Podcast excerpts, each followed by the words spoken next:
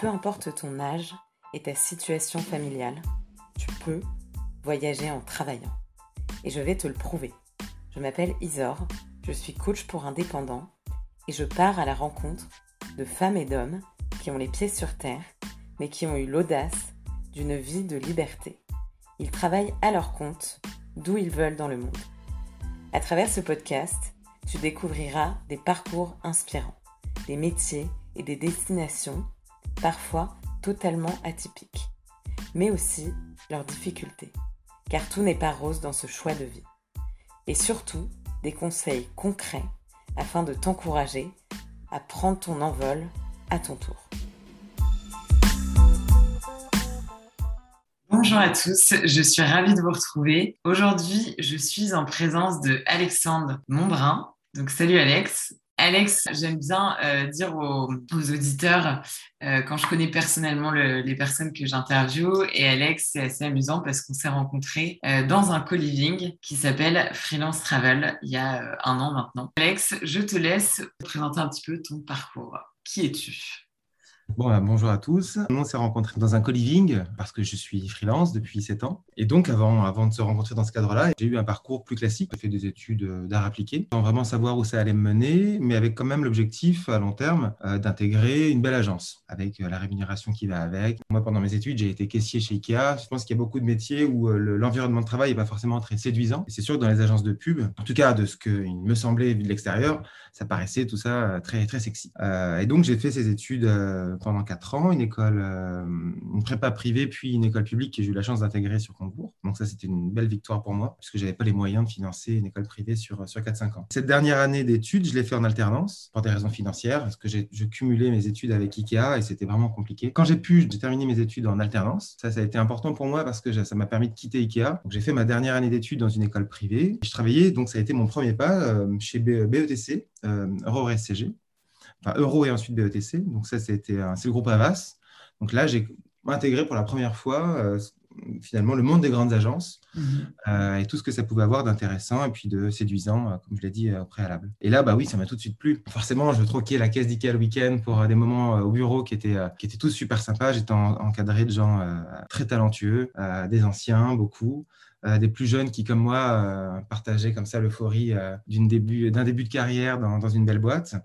donc, c'était beaucoup de travail, mais finalement, ça passait bien, quoi, puisque je faisais ce que, ce que j'aimais. Ouais, et alors, le, mythe, du coup, des agences qui exploitent un peu les, les jeunes arrivants, qu'est-ce que tu Alors, moi, pour le coup, c'est étonnant parce que les premières années, ça, je n'ai pas du tout vu ça comme, un, comme une difficulté. Au contraire, cette première année, je travaillais beaucoup. Mais, en tout cas, moi, j'ai eu la chance d'avoir un, un environnement de travail avec beaucoup de bienveillance, de la part notamment de mon responsable. Euh, beaucoup de bienveillance, beaucoup d'expérience, euh, des mecs euh, qui étaient plutôt des anciens. Donc, quand je dis à l'ancienne, c'est qui savaient déjà tous dessiner, qui étaient dans une culture, c'était pas la culture commerciale, marketing qu'on peut un peu plus voir aujourd'hui. J'ai connu chez Avas comme ça pendant un an et demi tout ce que j'avais toujours souhaité c'est-à-dire le métier, les gens talentueux, et puis aussi le, le côté un peu euh, sexy, séduisant de, de la publicité. Ce n'était pas une agence de pub. Euh, enfin, pour ceux qui connaissent, il y a des distinctions entre les agences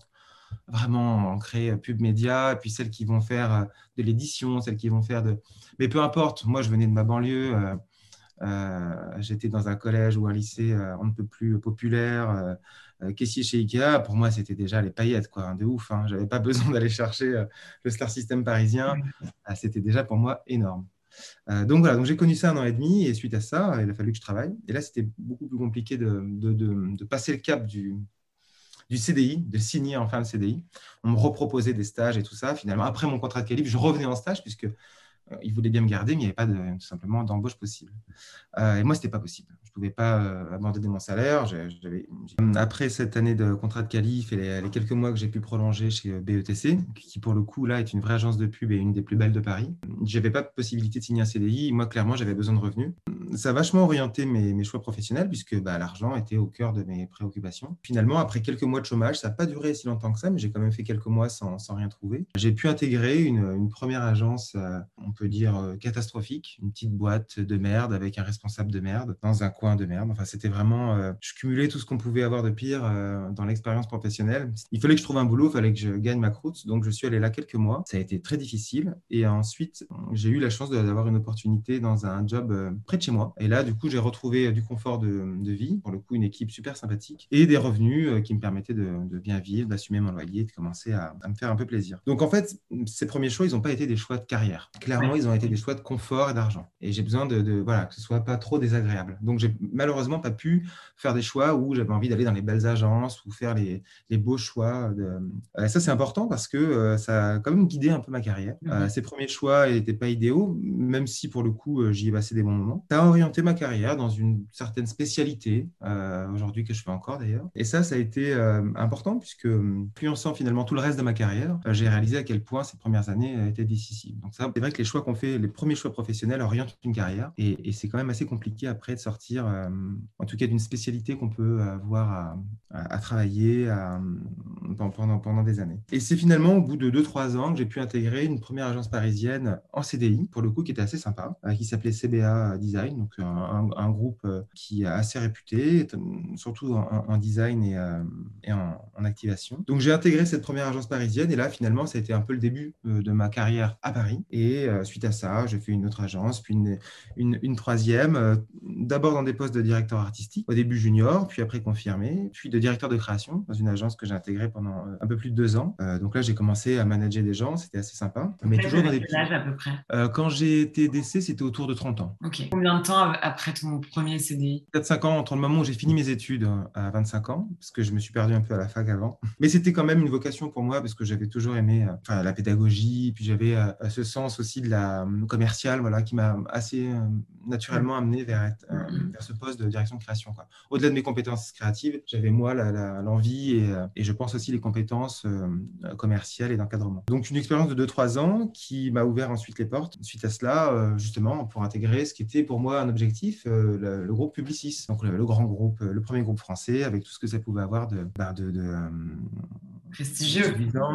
voilà, il y avait une, forme de fierté, quoi. C'était un aboutissement. Euh, je pensais que c'était un aboutissement. Alors, j'avais déjà travaillé chez Avas pendant un an et demi, donc euh, je pensais retrouver un peu mes pairs, mais cette fois-ci par la grande porte. J'avais travaillé chez Avas en tant que contrat de qualif et stagiaire. Et là, je m'étais dit, bon, maintenant, j'intègre publiciste par la grande porte euh, en DA, d'ailleurs, ils appellent même ça creative lead, c'est-à-dire directeur artistique, mais avec des responsabilités aussi d'encadrement, en tout cas que je pensais avoir. Et la réalité, en fait, c'est que, pour faire simple, cette expérience chez Publicis, a été euh, une désillusion euh, forte, puisque une fois dans, cette entreprise, j'ai réalisé euh, que tout ce qu'il m'était demandé, l'investissement, le, rapport à la hiérarchie, les responsabilités que je pensais avoir, que finalement je n'ai pas eu, en fait, était soit à côté de ce que j'avais pu imaginer, soit à côté de ce qu'on m'avait promis, ou en tout cas en, total décalage avec les projections que j'avais pu me faire. donc ça a été forcément la, la douche froide. J'ai intégré comme ça cette belle boîte, et finalement, je vivais, j'ai vécu pendant les huit mois où je suis resté, ça a été court, peut-être une des expériences les plus difficiles, quoi. en tout cas les moins épanouissantes. Et c'est euh, justement dans euh,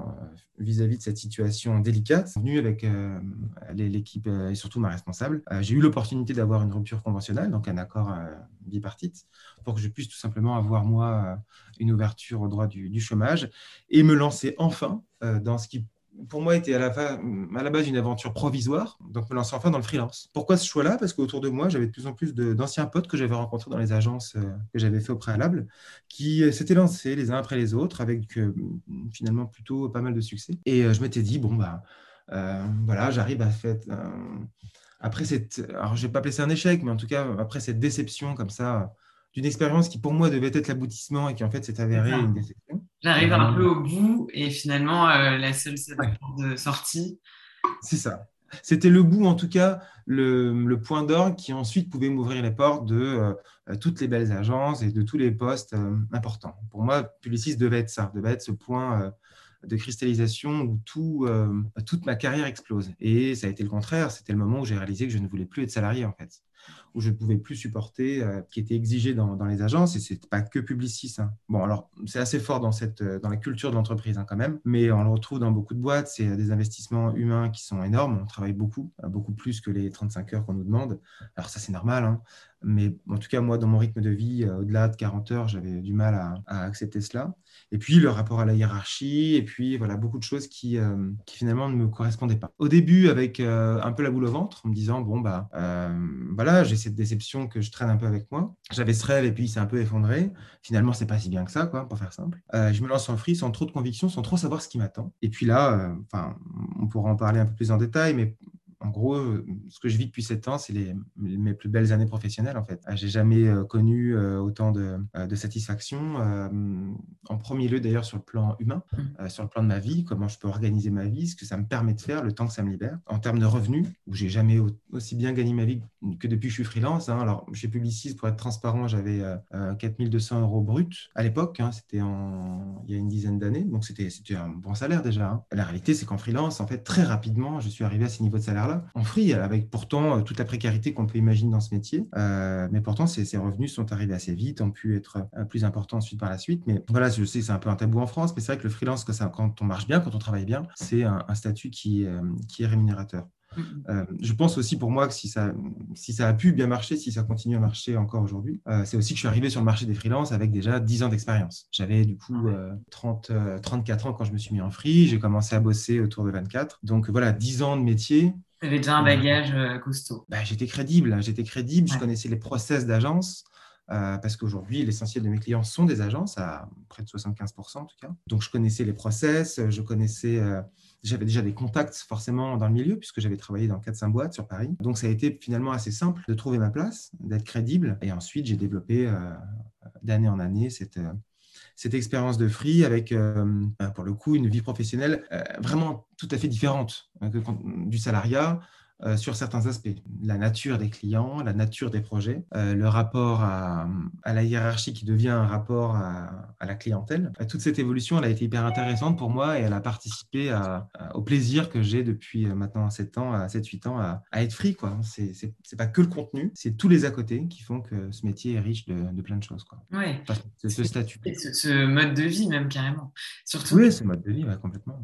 toi, le fait d'avoir commencé il y a 10 ans, c'était quand même super différent. Je veux dire, aujourd'hui, les gens veulent se lancer en free très jeunes, sans expérience. Ils comptent beaucoup sur la création de contenu pour acquérir une, réputation et, euh, et, attirer vers eux les clients. Toi, à l'époque, il n'y avait pas tout ça. C'est très différent. Et puis d'ailleurs, c'est intéressant. Tu vois, si le, cœur de cette, euh, de cette discussion entre nous est de savoir euh, la motivation de quitter une, une, belle entreprise pour être free, entre autres, hein, tu m'en parlais, c'est un des points importants à développer aujourd'hui. Ce qui est certain, c'est que quand je me suis lancé en free en 2014, avec 10 ans de boîte, j'ai bien vu qu'à l'époque, c'était euh, pas aussi évident.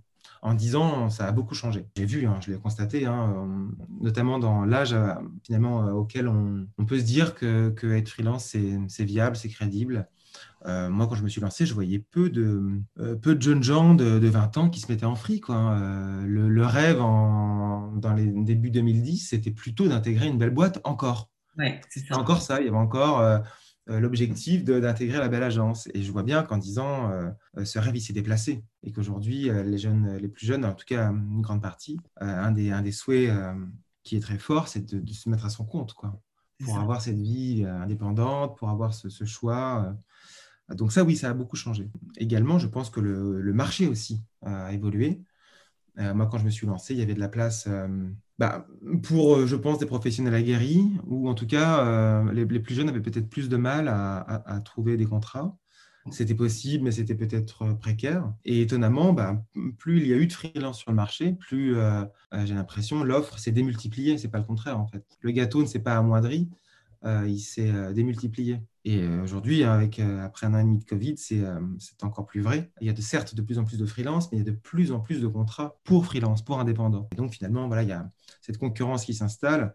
Elle est, elle est là, mais elle n'est pas plus forte qu'elle a été par le passé, puisque le gâteau grossit aussi. La somme des contrats, la somme du travail à faire grossit. Donc ça, ça a été aussi pour moi un aspect important dans, dans l'évolution de ma carrière. C'est est-ce que j'aurai toujours du travail? Mm-hmm. Est-ce qu'il y aura toujours du travail pour les freelances? Et puis surtout pour mon, euh, mon profil. senior, du coup avec des prix un peu plus élevés, avec une expertise aussi plus élevée. voilà, est-ce que je vais trouver ma, ma, cible quoi? Ouais, est-ce que tu, tu, vas avoir toujours ta place?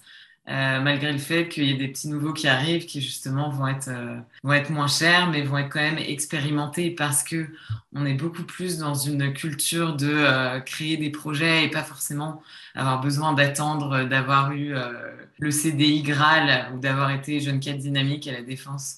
Bah, en fait, pour prendre les choses en main et pour soi-même créer des choses suffisamment valorisantes pour donner envie à des clients de voilà, de, travailler avec, euh, avec ces personnes en free. Est-ce que justement, il y, a un, moment dans ta carrière où euh, ça a été compliqué? Depuis, depuis 7 ans, parce que du coup, tu as quand même euh, vachement de recul, beaucoup ouais, ouais. des gens que, que j'interviewe dans ce podcast.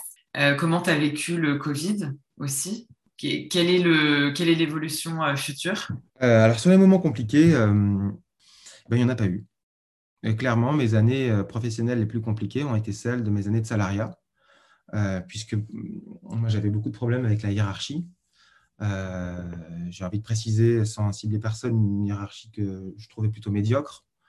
C'est-à-dire que j'avais en gros toujours mon mot à dire, alors c'est sans doute un défaut, mais des fois ça peut être dans l'échange aussi. C'est-à-dire on peut avoir, comme ça, même si on n'est pas responsable, avoir son regard sur un business, sur quel... Bon. Et euh, tant que j'ai eu des responsables compétents, euh, ça se passait très bien. Dès que j'ai eu des responsables qui l'étaient un peu moins, bah, c'était beaucoup plus difficile. Et un autre aspect qui, pour le coup, est beaucoup plus pragmatique, c'est les horaires. Euh, j'ai toujours eu beaucoup de mal à me lever le matin. sans, plaisanter, c'est vrai que je, vivais dans l'Essonne. J'allais à Paris. donc, me lever à 6 h du mat ou 5h30, je l'ai fait pendant des années. Donc, voilà, je le dis aussi qu'un peu de recul. Bah, franchement, j'ai mangé mon pain noir là-dessus. quoi. Bah, j'ai pas eu la chance, moi, d'avoir des parents qui pouvaient me loger sur Paris. Alors, on est beaucoup dans ce cas-là. Hein. Je ne veux pas me, faire passer. Euh, mais voilà, j'ai pas eu cette chance-là. Donc, moi, je faisais les allers-retours banlieue-Paris. Euh, c'était une heure et quart, euh, donc trois heures et demie. Enfin, deux heures et demie et trois heures aller-retour. Ça, je l'ai fait des années, quoi. Toutes mes études, toutes mes premières années de boulot. Donc voilà, je les, ai bouffés, quoi, ces, ces moments compliqués. c'est sûr qu'après, je l'ai pu accepter, quoi. Et donc, ouais, j'avais une certaine, un certain laxisme.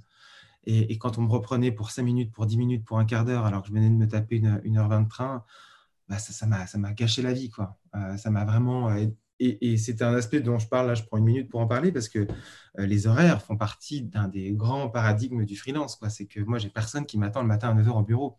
J'ai juste des clients qui attendent des résultats. Et donc, je m'organise comme je veux. Et ça, c'était pour moi un changement radical. Et c'est ce qui a fait que finalement, les moments les plus difficiles ont été ces moments de salariat. Quoi devoir me lever aux aurores, euh, me subir la pression pour 5 minutes de retard alors que je venais de me taper 1h20 euh, de RER. Voilà, toute la lourdeur de la hiérarchie, toute la lourdeur de, euh, de journées de travail qui n'en finissent plus, encore une fois, hein, mis en parallèle avec là où je vivais. bon, ça a un peu changé quand je me suis installé sur Paris, mais néanmoins, ces problèmes de hiérarchie ou d'organisation de, travail m'ont pesé. Mmh. Depuis que je suis freelance, non, j'ai eu aucun moment difficile. J'ai eu des moments de doute, comme tous les freelances, mais franchement, c'est euh, euh, c'est un bonheur au, quotidien. Ah, c'est beau. mais c'est vrai, hein. je le reconnais, même si ce n'est pas parfait. Euh, je pense que c'est aussi ça, peut-être, l'intérêt d'avoir été salarié 10 ans. C'est que je, clairement, moi, je peux faire la comparaison. Tu, réalises euh, la chance que tu as du coup aujourd'hui. Ah ouais, ouais, complètement, complètement. et ça, je trouve que c'est hyper important. J'ai pas passé un an ou deux, j'ai passé dix ans en agence, quoi. Donc je sais ce que c'est. J'ai vu les bons côtés, il y en a, euh, notamment bah, évidemment le lien social. Tu as des camarades. Euh, donc voilà, les ambiances de bureau. Je vais parler d'une agence qui n'existe plus, mais qui s'appelait Créature, où j'ai eu comme ça deux années absolument top. Quoi. Il y avait une ambiance de travail qui était euh, géniale, vraiment géniale. Et euh, oui, ça, c'est peut-être l'aspect qui peut, qui peut manquer quand on est free. Euh, après, le reste, on le retrouve. Le plaisir du travail, le plaisir même d'échanger sur le travail, ça, on le retrouve. C'est plus vraiment l'ambiance en, en, dehors ou au-delà de, finalement d'aspect technique professionnel que tu n'as plus en freelance, que tu peux retrouver dans, justement, tu le sais bien, dans les moments de coworking, mm-hmm. voire de co-living, et c'est pour ça que j'en fais beaucoup, pour retrouver ces moments, comme ça, cette complicité qu'on a euh, euh, dans, dans, les agences. Mais voilà, pour, pour, terminer sur ce point-là, en tout cas sur la difficulté, c'était quand j'étais salarié et non free. le Covid, ben, comme beaucoup, hein, moi je fais pas mal de digital aussi, donc ça n'a pas été compliqué. Ça n'a pas été compliqué. J'ai eu, oui, les, deux, trois mois du premier confinement, il y a eu un stop là. Il y a eu ce choc du mois de mars 2020 où en effet tout a été figé pendant allez, deux mois, peut-être, un truc comme ça, autour de deux mois. mais je ne me suis pas inquiété. La planète était arrêtée, donc de ne pas avoir de boulot, ça me semblait euh, finalement pas si étonnant. Et puis, en fait, assez rapidement, le boulot est revenu. Euh, voilà, d'anciens clients, euh, de nouveaux. Voilà, ça n'a pas été une période compliquée. ça s'est même plutôt bien développé après. Donc, non, non, ça, le Covid a, en tout cas professionnellement, n'a pas eu une, incidence finalement si, si forte que, ça. Généralement, tes, tes missions, tes clients, est-ce que c'est des, des gens qui vont prendre one shot? Euh, Est-ce que c'est plutôt des missions long terme? Et qu'est-ce que concrètement fait de ces journées un directeur artistique? Alors mes clients, moi, c'est, euh, je l'ai dit auparavant, c'est beaucoup d'agences. Euh, j'essaye justement de varier, d'avoir pas mal maintenant d'annonceurs. Mm-hmm. J'ai par exemple participé à un appel d'offres là il y a quelques mois pour l'Organisation internationale de la francophonie, appel d'offres public. Euh, mais bon, le sujet m'intéressait, c'est éthique, c'est responsable. Et euh, je l'ai présenté avec un de mes amis, Guillaume. Et donc, on a été retenu. Donc, ça, c'était une belle victoire puisque c'était un annonceur hein, en direct. Ça a changé de mes clients euh, agences. Et puis, c'était vraiment le plaisir d'être retenu. Donc là, typiquement, tu vois, c'est quelque chose dans laquelle j'essaie d'orienter ma carrière. C'est-à-dire d'avoir un, pourcentage d'annonceurs plus équilibré par rapport au pourcentage d'agences qui me fait, d'agences qui me fait, qui me fait bosser sur la, nature de, mes clients et de mon travail. Euh, bon, bah, c'est des missions, enfin, sur la nature de mes missions, pardon, les, avec les agents, c'est beaucoup de missions courtes. Hein. C'est de quelques jours à une semaine, deux, mais rarement plus. Et ça, c'est exactement ce que j'y vivais en agence. Donc, en fait, ce rythme-là, ce rythme des sujets, euh, du coup, les process à, adopter, ça, ça m'est venu du travail en agence. Donc, encore une fois, ça, c'est peut-être un message important. Travailler en agence, ça apprend ça ça apprend ça. Et moi, quand une, quand une agence m'appelle aujourd'hui en tant que freelance et me met sur un sujet, et comme d'ailleurs euh, depuis sept ans, je n'ai jamais été surpris, ni des process, ni des rythmes, euh, parce que finalement, j'avais fait ça dix ans en agence. Quand on se lance en free, je pense qu'on peut être surpris. Surtout quand on passe d'un annonceur à une agence, parce que les rythmes ne sont pas les mêmes. Les, les attentes, les process et tout ça. Donc ça, voilà, cette expérience en agence m'a été pour, pour le coup très bénéfique. Donc ce sont des missions courtes, de quelques jours à une semaine ou deux, euh, beaucoup de compétitions, il y a beaucoup d'appels d'offres, beaucoup de compétitions hein, dans, le milieu. Euh, donc on m'appelle pour ça. Euh, il m'est arrivé dans le passé de, travailler en gagné-perdu, c'est-à-dire de moduler mon tarif suivant que la compète soit gagnée ou perdue. Je ne le fais plus aujourd'hui. Ça se fait de moins en moins de toute façon. Tout simplement parce que les, dés sont, pipés. En fait, on ne perd pas une compète pour une mauvaise créa. On peut faire la plus belle créa du monde et en fait, la compète va être perdue parce que bah, il y a des accointances avec euh, la troisième agence qui en fait connaît le patron, donc l'appel d'offres est un peu biaisé, euh, parce qu'en fait l'agence avec laquelle toi tu bosses a des tarifs exorbitants et que l'annonceur dit bah non, euh, c'est une belle créa, mais ça me coûte beaucoup trop cher, je vais aller faire, je vais aller bosser avec l'autre. Et des fois ils piquent ta créa, ils le font avec l'autre.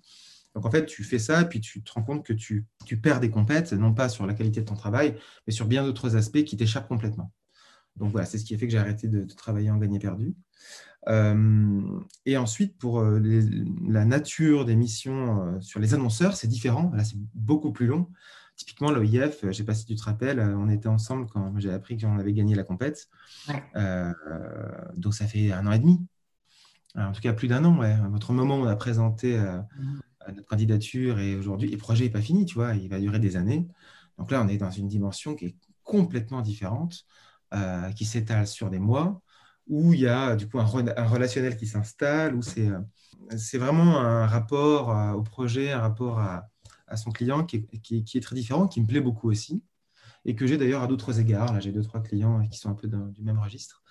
Euh, et en effet, dans ces cas-là, c'est beaucoup plus étalé dans le temps. quant à la fidélité, bah, c'est pareil, hein, il y a cette dichotomie mission longue, temps long et fidélité ou pas. Les clients que je garde longtemps, bah, la fidélité s'installe. Et donc, euh, les rapports euh, et les projets se multiplient. Les agences, euh, j'ai envie de dire, il y, a des, agences pour qui je peux bosser depuis des années, pour des années leur faire un super taf, gagner des compètes. Puis du jour au lendemain, elle ne m'appelle plus pendant six mois, neuf mois, un an, voire plus du tout. Et ça, il n'y a, voilà, y a aucun, euh, aucune explication à cela. il n'y en a pas une, en fait, il y en a plein d'explications à cela. C'est que les équipes changent. Les managers changent, ceux qui arrivent font bosser leur freelance, euh, les activités des agences évoluent, les, les, expertises évoluent. Les agences ont une expertise qui forcément s'adapte aux, demandes, aux, aux, besoins des clients, et forcément cette expertise évoluant, la nature des freelances évolue avec. Euh, il y a les aspects financiers, il y a les arbitrages aussi. Euh. Donc il y a plein de raisons qui peuvent faire qu'une agence du jour au lendemain arrête son, sa collaboration. Quoi.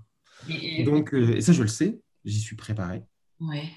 Et, euh, et quand ça m'arrive, ben, ça, ça me choque pas. Quoi. Le, fait que 80% euh, de tes clients, ce soit quand même encore des agences et que ce soit mm. principalement des missions très courtes, est-ce que c'est pas épuisant? Est-ce que tu dois constamment trouver des nouveaux clients? Ou est-ce que en fait, ça se, ça se goupille bien et finalement, tous les mois, tu en as suffisamment pour toujours euh, eh bien, avoir du, taf et avoir des revenus euh, suffisants?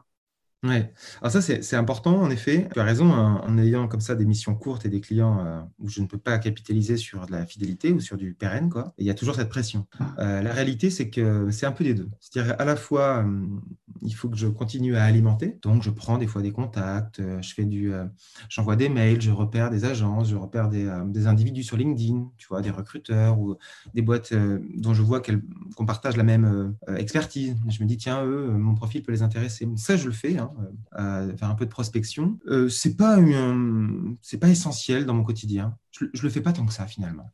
Voilà, c'est un mail de temps en temps, un message de temps en temps. Un peu plus quand j'ai le temps. Aussi parce que j'ai remarqué que assez naturellement, quand un client euh, euh, je vais citer des exemples parce que c'est toujours intéressant. Je bossais beaucoup pour l'agence Extrême, qui est une des plus belles agences indépendantes de Paris. Ils sont 200, 250. J'ai bossé des années avec cette boîte, des super projets. On a gagné des belles compètes et tout. Du jour au lendemain, ça s'est arrêté. Et donc, forcément, c'est une boîte qui prenait 30, euh, 40% de mon chiffre d'affaires.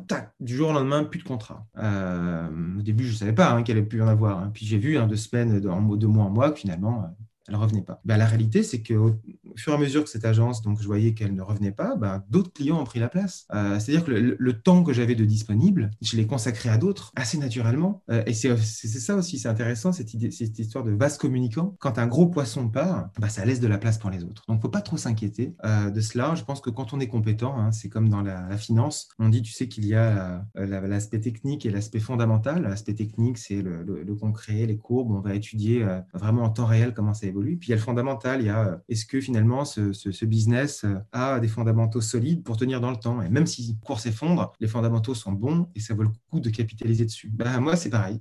je me suis toujours dit que j'étais un bon professionnel. Il faut avoir un peu de confiance en soi parce que sinon, quand on est free dans ce métier, on, pète les plombs. Quoi. Donc voilà, je me dis que ça fait quand même maintenant 15 ans que je fais ce métier. J'ai plein de beaux projets. Euh, à présenter, j'ai des belles victoires. Donc, euh, euh, les fondamentaux sont bons et je me dis que si as un gros client demain veut, partir, il faut que j'ai suffisamment confiance en moi pour me dire d'autres arriveront naturellement et le boulot euh, reviendra. Quoi. Ouais, jusque-là, ça a, toujours, ça a toujours très bien fonctionné. Jusque-là, ça, a toujours, ça a toujours bien marché. Ouais, j'ai eu la chance d'avoir toujours du travail et même d'ailleurs suffisamment pour faire travailler d'autres gens sur certains projets. me faire accompagner d'autres freelances. Concernant donc les, les projets que tu as plus long terme, je, suis curieuse de, comprendre en fait, euh, sachant que toi, donc ton travail, c'est purement créatif. Oui, tu m'avais demandé, je pourrais faire une petite parenthèse sur, sur ce que je fais. C'est quoi un directeur artistique? Parce que c'est très flou comme terme. Exactement. Et souvent galvaudé d'ailleurs. Mais euh, le mien ne l'est pas. Je suis vraiment directeur artistique dans la communication. Hein. Moi, je ne m'appelle pas Jean-Paul Gaultier. Souvent, on confond avec la mode pour les gens qui ne sont pas du métier. Euh, mais non, il y a des DA dans, dans la com. Et c'est bien un métier à part entière qui se distingue du graphiste, qui se distingue du designer, et ça, je pourrais l'expliquer. Yes. Concrètement, ces projets plus long terme, quelles sont tes missions? Enfin, Qu'est-ce que c'est le, quotidien? Oui, d'accord, ok. Donc ça rejoint ça. Bah, alors, euh, donc, pour faire cette distinction, hein, moi j'ai fait des études d'art appliqué qui me préparaient à être euh, concepteur graphique, on dirait graphiste. Mais avec cette notion de conception, mais finalement le graphiste, le vrai graphiste est un concepteur. Je le distingue de ce qu'on appelait auparavant l'infographiste. Alors aujourd'hui, c'est un, terme qui n'existe plus, hein, qui, est, complètement has euh, néanmoins, il porte bien son nom euh, et, sans faire de vérité, puisque chacun euh, peut y trouver une signification différente. Dans, mon activité, en tout cas, moi, ce que j'avais appris, j'avais appris à créer de belles images, j'avais appris à y réfléchir, à leur donner du sens, à leur donner un concept finalement et, et leur donner une histoire. Et c'est ça qui va peut-être faire toute la différence entre un designer et un, directeur artistique. Le designer euh, euh, peut réfléchir évidemment à, à la conception. Euh, la finalité, elle est souvent traduite par une réalité visuelle, une finalité visuelle. le directeur artistique, en tout cas moi, c'est comme ça que je perçois mon métier, il est là pour définir un territoire de marque, un territoire de communication et ce territoire de communication, en fait, il, est à la fois euh, par l'image, mais également par les mots, euh, par euh, une idée forte qui va trouver une force de déclinaison, c'est-à-dire entrer par une histoire, une histoire qui va cocher des cases visuelles, cocher des, cases rédactionnelles, cocher des, des référents culturels. Donc, c'est vraiment aller chercher au-delà d'une finalité graphique tout un, tout un ensemble d'éléments qui vont permettre, dans la communication, euh, finalement d'être euh, d'être riche, quoi, de pouvoir euh, décliner une idée sur plein de supports et de plein de manières différentes, en print, en digital, en motion, écrire une histoire qui va nourrir, en fait, que ce soit une marque, que ce soit un produit, qui va nourrir le produit aussi sur le long terme. Pour moi, c'est ça le travail du DA et il se distingue du graphiste pour ça. Il y a vraiment cette partie conception et rédaction qui, d'ailleurs, dans le métier de la pub est un métier à part entière, qui est le métier de concepteur-rédacteur, euh, mais qui, pour le coup, chez le DA, est aussi euh, probante. Euh, les meilleurs teams sont justement des teams de DA et de CR. Et pourquoi, d'ailleurs, elles travaillent ensemble? Parce que le DA, lui-même, a cette notion de conception et que justement l'échange peut se faire entre eux. Euh, donc c'est là où moi je distingue mon, travail et, du coup dans ma, dans ma manière de travailler et j'essaie de, de, le faire auprès de, le, plus possible, le plus souvent possible auprès de mes clients, je, je ne rentre pas moi jamais dans, dans la, création d'un visuel. Je rentre jamais dans euh, euh, par exemple un mood board tout de suite pour dire voilà c'est c'est ça que je veux, c'est une finalité visuelle. Je parle de visuel parce que souvent, nos métiers sont, on imagine qu'ils sont uniquement visuels. Ah moi, ma première étape, elle est, elle, est complètement rédactionnelle aller d'aller chercher un territoire de, communication, d'écrire une petite histoire. Donc vraiment, j'écris comme une histoire. Hein. Ça peut être d'aller chercher ce que j'appelle un, champ lexical, donc des mots-clés qui vont être intéressants, des référents culturels. Euh, voilà, je, précise mes, références. Et une fois que j'ai fait tout ça, une fois que j'ai fait également des moodboards, ça reste important, euh, c'est après finalement que le travail de, création graphique arrive. Où là, on va, euh, un peu comme un entonnoir, on a, déterminé le, ce qu'on voulait dire, le, milieu, l'environnement. Et au sein un petit peu de ce, substrat-là, euh, qui est fait de mots, qui est fait d'images, qui est fait de références, là, on crée le visuel, quoi, le logo, euh, l'affiche, euh, le territoire de com pour, je sais pas, une activation, qu'elle soit digitale ou, ou, ou physique, ou, même une recherche de nom. Tu vois, pour l'OIF, il y avait une première étape de naming, mais pour trouver ce nom, un simple nom, bah, j'ai fait tout ce travail de recherche de territoire de communication, de recherche de champ lexical, de moodboard, tout ça pour juste trouver un nom finalement. Et, ce nom est devenu un logo, ce logo est devenu une charte graphique, cette charte graphique est, devenue euh, différents supports de communication.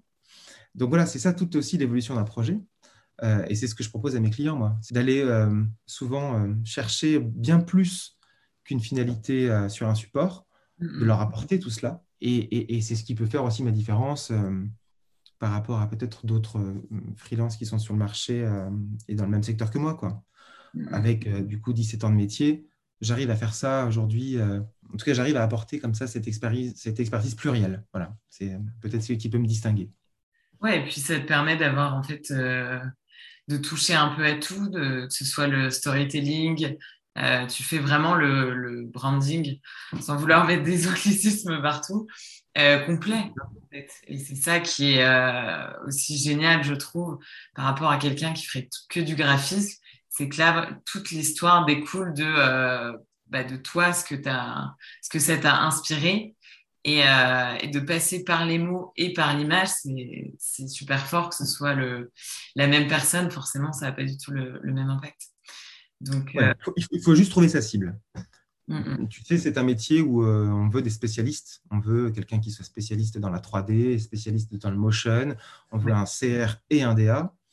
c'est compliqué hein, quand on a des profils hybrides.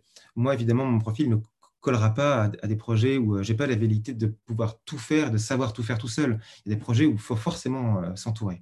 Et moi-même, je m'entoure, hein, même si je peux faire de la CR ou de la DA, euh, de la 3D ou de la 2D, je vais m'entourer de bons professionnels euh, pour avoir le meilleur résultat possible. Euh, néanmoins, il faut trouver sa cible. Et je vais citer quelqu'un que tu connais qui s'appelle Thomas Barbidge, qui est ben, une connaissance qui est même un pote. On a fait des vacances ensemble et peut-être que ceux qui nous écoutent le connaissent aussi. Il est très présent dans l'écosystème des freelances. Thomas me dit, souvent et m'avait dit aussi c'est important de cultiver son unicité son profil, qu'est-ce qu'on fait qu'on est différent des autres? Ça, ça m'a parlé parce que pendant des années, je me suis dit, tiens, est-ce que le fait d'être un peu ce profil hybride, est-ce que c'est pertinent? Est-ce que je ne suis pas en train de, de me perdre? Est-ce que les clients ne veulent pas un DA ou un CR, un motion ou un graphiste? Enfin, dire, leur vendre un petit peu tout, est-ce que je ne suis pas en train de me griller? Ben non, tu vois, je pense à ça parce que je me dis, bah, ouais, il a, il a raison. Euh, on, est, euh, on a tous des profils uniques en tant que professionnels. Moi, j'ai ce profil-là qui est particulier. Je ne sais pas tout faire, mais ça, c'est ce que je sais faire. Bon, bah voilà, ça peut être super pour des clients, peut-être moins bien pour d'autres, mais en tout cas, il faut que je le cultive.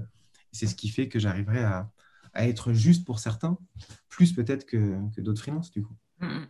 Ouais, non, c'est hyper intéressant. Aujourd'hui, en tout cas, euh, on insiste beaucoup sur le fait que euh, quand tu es freelance, il faut absolument se spécialiser, il faut absolument cibler euh, très précisément pour, bah voilà, pour avoir des clients plus facilement et que si on a un profil trop polyvalent, ça va va pas fonctionner. Donc, tu répondu, as répondu à ma question.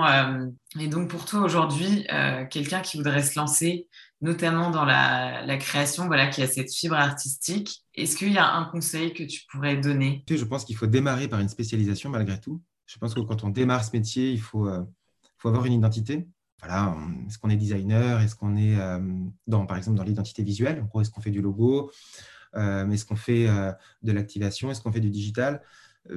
Je, pense que c'est important parce que j'ai l'impression que pour tout simplement avoir des marchés, en tout cas quand on débute, ça me semble aujourd'hui essentiel. Par contre, dès que dès qu'on a l'expérience, dès que les années passent et qu'on se sent légitime dans, peut-être plusieurs spécialités ou qu'on sent qu'on a un profil comme ça un peu pluriel. Euh, il ne faut pas, faut pas le mettre de côté. au contraire, quand on est free, euh, l'intérêt, c'est qu'on peut prendre tout type de clients, euh, changer de mission, changer de, de profil de, justement de, clients. Et c'est tout l'intérêt. quoi.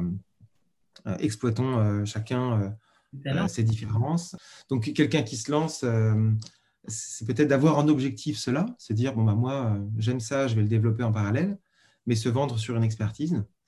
Et puis, si par contre des projets euh, qui demandent comme ça plus de compétences euh, se proposent à, soi quand on, quand on démarre et qu'on n'a pas toutes les compétences, c'est un aspect aussi que, que, je, trouve intéressant, c'est de se dire, euh, OK, moi, je ne peux pas faire tout seul. par contre, j'ai toute une communauté de freelance autour de moi. je pense qu'on en a, on a tous des réseaux plus ou moins importants. En tout cas, il est facile aujourd'hui de trouver de la ressource. moi, j'incite hein, les jeunes free à faire bosser leurs camarades. Quoi.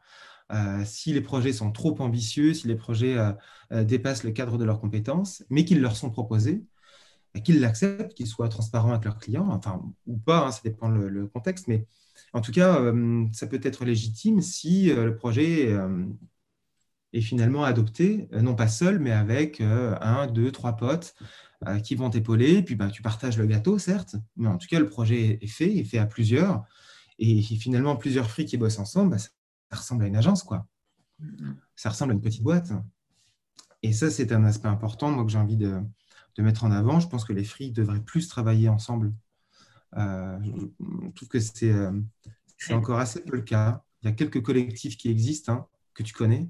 Et, justement, euh, en parlant de, ce sujet qui est de, passer de, de free à créer sa boîte avoir un statut d'entrepreneur qui vraiment veut recruter d'autres salariés, etc. Donc là, on n'est pas sur euh, la synergie entre plusieurs free, mais vraiment monter un projet de, boîte.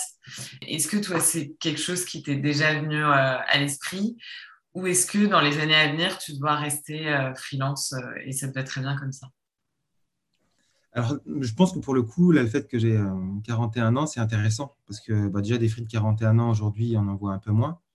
C'est vrai qu'il y en a tellement qui se sont lancés ces cinq dernières années que c'est quand même plutôt un, public plus jeune. Je suis un petit peu plus, un petit peu plus vieux, du coup, j'ai euh, peut-être d'autres questions. Euh, quand tu te lances en free à 25 ans, tu ne te demandes pas si tu seras free à 60. Tu es free, tu bosses. Moi, forcément, à 40 ans, je pense déjà à la retraite. en tout cas, c'est pas si loin que ça. C'est dans 20-25 ans. Tu vois, je suis, presque au milieu de ma carrière. En tout cas, c'est une question qui se pose. Donc oui, euh, c'est comment je fais évoluer ma carrière. Est-ce qu'à 40 ans, euh, je me suis lancé à 34 ans free en plus, tu vois? Est-ce qu'à 40 ans, je me dis non, non, je veux, je veux rester free? Est-ce que je veux monter ma boîte?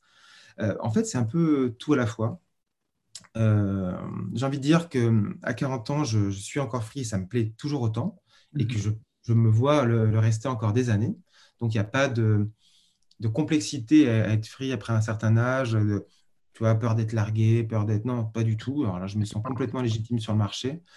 Euh, et au contraire, j'apporte autre chose que sans doute toute une génération plus jeune, compétente, mais voilà, qui a une expertise différente. On a tous notre place. Euh, par contre, en effet, avec euh, maintenant plus de 15 ans de, métier, bah oui, j'y pense. Je me dis, est-ce que l'évolution de ma carrière, ce ne sera pas de monter une agence dans quelques années? Aujourd'hui, je n'ai pas la réponse. Donc aujourd'hui, tout est possible. Je, pense au principe de monter une agence parce que je me sens la crédibilité pour, notamment dans le contact clientèle, dans le réseau. À la fois, je me dis, bah, une agence, c'est avoir des salariés, c'est donc avoir une responsabilité vis-à-vis des salariés, chose qu'en tant que freelance, on n'a pas, et c'est une des grandes libertés du free. Mm-hmm. Moi, mes potes ont, beaucoup de potes ont mon âge, et ceux qui ont une entreprise, euh, certes, marchent bien, hein, ont des bons revenus, mais n'ont pas cette liberté. Ils ont des comptes à rendre. à leurs salariés, ils doivent être présents. Euh, moi, ma vie, elle est, euh, les seuls comptes que j'ai à rendre, c'est vis-à-vis mes clients et ce sont des rendus. Je n'ai pas de, tu vois, d'obligation de présence. Donc ça, ça change tout. Donc, euh, je pense que ça s'accompagnera pour moi, cette transition, tout simplement d'une évolution de ma vie. Et pour parler de choses concrètes, notamment de la paternité, je pense que demain, quand j'aurai des enfants, ce sera pour moi peut-être une bascule où je dirais, bon, est-ce qu'avec des enfants, j'ai envie de continuer à être free ou est-ce que j'ai envie de monter une structure plus, du coup, plus ancrée dans, euh, tu vois, dans, dans, physiquement, quoi. Intéressant. Quand tu parles du, du fait d'être euh, condamné euh, à, à, aller au travail, à avoir un lieu de travail une fois que tu as des salariés, bah ça c'est quand même de moins en moins vrai parce qu'il y a, y a des boîtes aujourd'hui, il y a des startups et j'en ai ouais, sur ce podcast qui font du 100% mmh. télétravail avec quelques événements pour créer quand même des synergies entre les, bah, entre les personnes où en fait ils vont se retrouver deux trois fois par an et en fait là ils vont créer des vrais souvenirs, des liens beaucoup plus forts que quand tu vois tes collègues euh, voilà dans, ton bureau euh, parisien euh, sous la grisaille. Et c'est pas du tout le même rapport et finalement c'est pas parce que tu les vois trois fois par an que tu vas pas pouvoir créer des liens. À partir du moment où il y a quand même cette obligation de se retrouver plusieurs fois, bah, les liens peuvent, se créer et même être beaucoup plus forts que, comme je le disais, d'autres systèmes plus classiques. Ah, mais ça, c'est top. Hein. Mais tu vois, ça, ça n'existait pas. Il y a cinq ans, on ne pouvait pas imaginer ça. Le Covid a, a tellement tout accéléré. Imaginez une, une boîte 100% du coup en remote. c'est un nouveau paradigme, mais comme quoi le monde change et il ne faut jamais s'arrêter sur et pour moi, je n'avais même pas mis ça dans l'équation, et tu as raison de le signaler. Aujourd'hui, c'est euh, en effet une opportunité hyper intéressante, qui est peut-être hybride, qui est à la fois monter une structure et à la fois garder son indépendance euh, euh, et éviter comme ça de, de s'ancrer, de s'enraciner physiquement quelque part, alors que moi, ce n'est pas mon souhait. Et, juste un point là-dessus qui me paraît intéressant, parce que vraiment, je trouve que c'est une hypothèse, tu vois, qui est hyper envisageable. Euh, c'est qu'en plus, euh, pour, moi, l'intérêt, si tu veux, de, aussi de créer une société, en tout cas dans un avenir euh, à, moyen terme, mhm. c'est aussi la valorisation. C'est-à-dire que quand on est freelance, on, ne valorise pas, on valorise son expérience, mais on ne valorise pas un produit sur des années. Tu vois, quelqu'un qui monte une société, elle se valorise d'année en année, et à la fin, elle peut être vendue, elle peut être cédée. Enfin bon, en tout cas, elle se valorise et elle a à la fin une, valeur réelle. en freelance, on n'a pas ça un freelance, après 30 ans de métier, il a 30 ans d'expérience, mais et voilà, à part ça, il n'y a aucune autre valorisation. Donc ça, c'est un aspect intéressant aussi.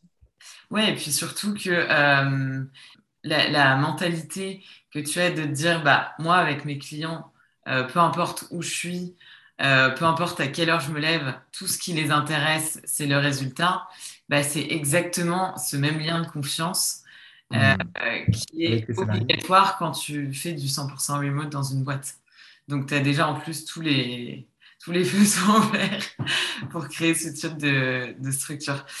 Euh, pour rebondir du coup sur la partie digital qui sera la dernière qu'on va aborder dans cet euh, épisode, euh, tu es aussi un grand voyageur, Alex, puisque tu voyages finalement plusieurs mois par an, mais tu as décidé, donc souvent, souvent c'est un mois, un mois en Grèce, en Espagne, enfin voilà, tu, te fais des mois comme ça où tu pars avec des amis ou avec ta copine.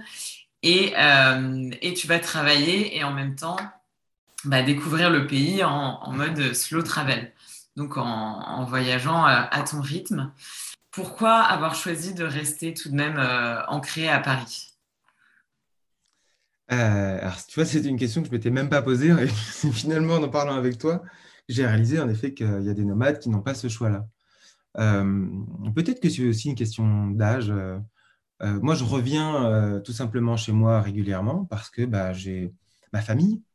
J'ai envie de voir mes parents, j'ai envie de, euh, en premier lieu d'ailleurs, hein, voir mes proches, retrouver comme ça un peu. enfin, c'est aussi que j'ai vécu longtemps dans mes appartes et je crois qu'aujourd'hui, ça me ferait bizarre de tout lâcher. Tu vois, je ne me vois pas à 40 ans ne pas avoir de logement à moi et dire ah bon, ma maman, euh, papa, quand je reviens, je squatte chez vous. Peut-être que c'est possible à 25, peut-être que c'est possible à 30. À 41, ça l'est plus. quoi. Même pour euh, trois semaines, un mois, je ne me vois pas dire à ma mère bon, bah, voilà, entre deux voyages, je vais passer un mois et demi chez toi. Euh, non pas que j'ai des mauvais rapports avec ma mère, bien au contraire, ça se passe très très bien. Mais on n'est pas fait pour vivre chez ses parents.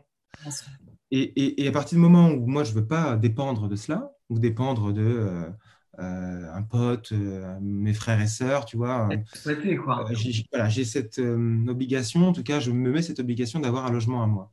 Mm-hmm. Et donc, à partir du moment où j'ai ce logement, bon, bah voilà, j'y reviens, je repars. Pourquoi je ne suis pas toujours en vadrouille?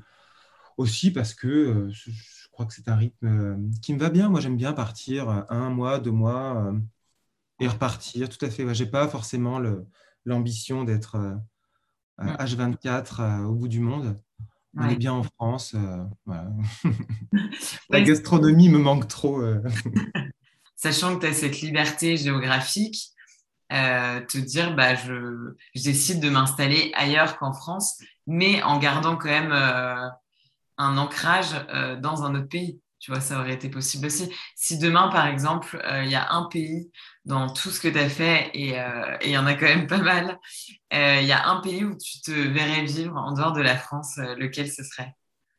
Bah, Pour des raisons géographiques, pragmatiques, ce sera en Europe, de toute façon. Parce que je ne me vois pas quitter l'Europe vis-à-vis, de, encore une fois, de, de mes proches. et puis parce que voilà, l'herbe n'est pas toujours plus verte chez le voisin, hein, je sais qu'en Europe, il y a plein de choses bien à faire. Donc oui, en, bah, Europe, euh, moi j'ai un coup de cœur pour la Grèce. Euh, et puis pour euh, les îles, enfin c'est pour les îles. Moi, j'ai passé beaucoup de temps dans les îles. Donc si je devais partir, ce serait pour une île, soit les, Canaries pour le climat, hein, tu le sais. J'y ai passé quelques mois et, et, je trouve que le climat y est idéal. Il y a ce côté comme ça un peu exotique. Et puis il y a des opportunités là-bas, je pense. Puis la Grèce, la Grèce ou l'Italie, c'est juste pour des raisons culturelles. Euh, mais vraiment, je ne me verrais pas y vivre. Hein. Ouais. De mixer euh, travail et voyage, euh, est-ce que tu as rencontré des difficultés au, sein de ta vie en pro, le fait de voyager en même temps? Non, parce que j'ai la même discipline à l'étranger ou en, France. J'ai même envie de dire que je travaille mieux quand je suis pas. c'est pas parce qu'on est comme ça dans un coin paradisiaque qu'on est en vacances. Quand on est professionnel, on fait son taf. Et au contraire, quand on est dans un environnement euh, euh, qui est. Euh, j'ai constaté qu'il était toujours, était toujours dans un meilleur environnement de travail quand on était à l'étranger. alors, il y a ce petit paramètre du Wi-Fi, il faut avoir de la connexion. Mais au-delà de ça, avec un peu de discipline et, surtout quand on sait tous les à côté qu'on peut avoir, naturellement, en fait, on est, on est concentré, on fait bien son boulot. Je pense qu'on est tout, tout, à chacun capable de se dire, bon, bah, si le, prix à payer quand on est au bout du monde, c'est d'être sérieux à 5, 6, 7 heures dans la journée et de pouvoir ensuite profiter euh, pleinement euh, de coins, de visites et tout ça, bah, on le fait. Quoi. Le, le vaut la chandelle. Donc moi-même, dans des coins euh, paradisiaques ou avec mille choses à faire, j'avais cette discipline de me dire, bon, ben voilà, je bosse le temps qu'il faut. Et à mhm. côté de ça, j'ai la chance de pouvoir profiter d'un super environnement. Donc moi, j'ai toujours mieux travaillé quand je partais. C'est pour ça que je pars beaucoup. et, et, en effet, ça serait, enfin, ce serait bien, peu importe, mais je, surtout pour ceux en télétravail, parce que finalement, les clients, quand on est freelance, ils ne le savent pas forcément. Mais je pense que pour tous les gens en télétravail, euh, c'est une réalité qui serait intéressante à, à, mettre en avant auprès de leurs employeurs. Quoi. On, peut mieux travailler même quand on est euh, au bord d'une belle plage au bout du monde. C'est beau. Euh, j'aurais une dernière question, Alex. Est-ce que du coup, pour, pour les, les, auditeurs qui nous écoutent, c'est quelque chose que je ne demande pas forcément trop, et c'est une erreur. Est-ce qu'il y a une destination que, que tu conseillerais, connue ou pas connue, euh, voilà, qui, a vraiment été un coup de cœur pour toi et où tu penses que pour quelqu'un qui, bah, a envie d'expérimenter le digital nomadisme, ça peut vraiment être une destination intéressante, autant socialement que culturellement, que visuellement, que financièrement. Euh, sur les voyages, euh, alors, vraiment, je peux dire que l'Europe, je l'ai fait de long en large les quelques pays que j'ai fait en dehors, euh, que ce soit euh, le Mexique, Maurice, euh, en Asie, ou les, US ou le Canada, c'était des beaux voyages, mais finalement, je réalise que pour faire du télétravail, pour moi, ça se passe en Europe. Déjà pour des raisons techniques, c'est que le roaming n'existe pas en Europe, et moi, je travaille quasiment uniquement en 4G. la réalité, c'est que la fibre, en fait, c'est compliqué hein, à trouver. Je le vois, hein, c'est vraiment un des paramètres pour moi essentiels. Je demande même plus aujourd'hui s'il y a du Wi-Fi, puisqu'il est tout le temps mauvais ou 9 fois sur 10. Même d'ailleurs dans des coins super hein, d'Europe. Euh, et du coup, en Europe, euh, forcément, ça c'est aussi une attirance naturelle. Moi, j'ai envie d'aller vers le soleil. et donc, ça va être. Euh, pour le coup, je vais aller à l'essentiel dans ce qui me semble le spot que je recommanderais parce que j'y suis beaucoup allé et que je remarque que ça, tout s'y retrouve, ce serait les Canaries. Et j'ai remarqué que de faire du télétravail là-bas, c'était très simple. Donc voilà, moi, pour ça, j'aime bien l'Europe. Pour ça, j'aime bien les Canaries. Euh, parce que c'est finalement le coin le plus exotique d'Europe. Euh, donc, je recommanderais ce spot-là. Et qui fait 25 degrés euh, en hiver. C'est quand même le seul. Toute l'année. il n'y fait jamais très chaud. Il fait jamais plus de 30, c'est rare. Par contre, il ne fait jamais moins de 20. Donc, il y a cette espèce de climat insulaire très agréable. Le printemps éternel. Pour répondre précisément à ta question, je dirais euh, les Canaries et donc euh, les îles de Tenerife et de Grande Canaria en priorité. Ok, bah, merci beaucoup Alex. Où est-ce qu'on peut te retrouver s'il y a des personnes qui auraient des questions à te poser? Je ne suis pas très euh, présent sur les réseaux sociaux. Là, j'essaie d'apprendre avec toi et d'autres. ouais. J'ai par contre évidemment un profil LinkedIn euh, là, on peut y retrouver le lien pour euh, voir ça, notamment sur mon site internet, voir un peu mon, parcours, mon profil. Euh, donc, c'est mon nom, Alexandre Montbrun, sur, sur LinkedIn. Je pense que c'est le biais le plus, le plus évident et professionnel. Pour un aspect un peu plus personnel, peut-être si c'est pour parler plus de voyage ou de choses comme ça. Et mon mail pro qui est créa.momb.fr avec deux M. C'est les deux vecteurs par lesquels je serai le plus à même de, de contacter chacun ou de répondre. Super. Et eh ben, je mets tout ça dans la description de ce podcast. Merci encore, Alex. Bah, merci Isor, ça m'a fait plaisir de participer à cette belle aventure. Là. Je suis ravi de ton succès. J'espère que euh, The Nomad Freelancer aura une belle et longue route euh, chez les nomades et les autres. Euh, je suis ravi que tu, tu y contribues. Ouais, ça m'a fait très plaisir, vraiment. J'espère que cet épisode t'a plu. N'hésite pas à me laisser 5 étoiles, ça me ferait trop plaisir. Je te dis à bientôt pour un nouvel épisode. En attendant, retrouve-moi sur Instagram, The Nomad Freelancer, pour toujours plus de conseils pratiques et d'inspiration sur la vie de freelance digital nomade. Hasta luego!